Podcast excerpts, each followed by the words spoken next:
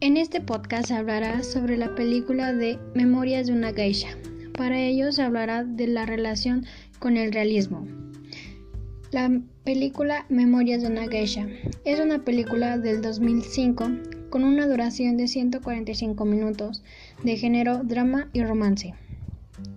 El realismo fue un movimiento artístico y literario cuyo propósito fue la representación objetiva de la realidad basada en la observación de los aspectos cotidianos que brindaba la vida de la época.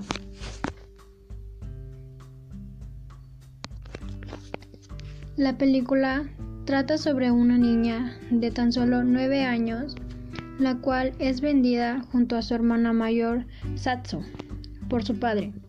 Estas niñas son llevadas a Yorido, la cual la niña más pequeña, llamada Chiyo, es aceptada en una de las casas de geishas de Nita Kiya. Por otra parte, su hermana es llevada a un prostíbulo. Al volverse a encontrar, las hermanas deciden huir, la cual solo una lo logrará.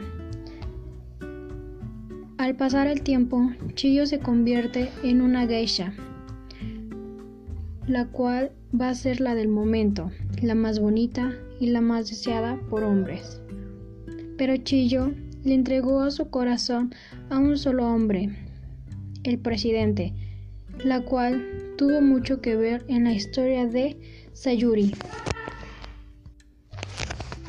Toda esta historia se enlaza al realismo ya que se caracteriza por la presentación objetiva y minuciosamente de toda la vida de Chillo. También se caracteriza el realismo de una corriente literaria opuesta al romanticismo y a su mundo de ensueño y glorificación del pasado. Y es en lo que se basa ser una geisha, ya que no te puedes enamorar de nadie, ya que si decidiste ser una geisha, significa que no tuviste otra opción.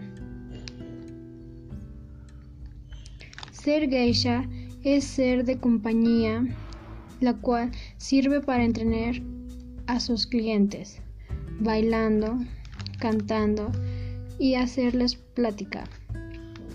Una verdadera geisha vende su virginidad al apostador que más pagó por el tesoro de una mujer. Al igual, el realismo es una corriente filosófica, artística y literaria. A mi parecer se parece a Chillo, ya que tenía el don de la palabra, y ahí entraría lo filosófico y artística en su presentación, que va de cabeza a pies. Este podcast es realizado por Ponce Torres Diosinanzi.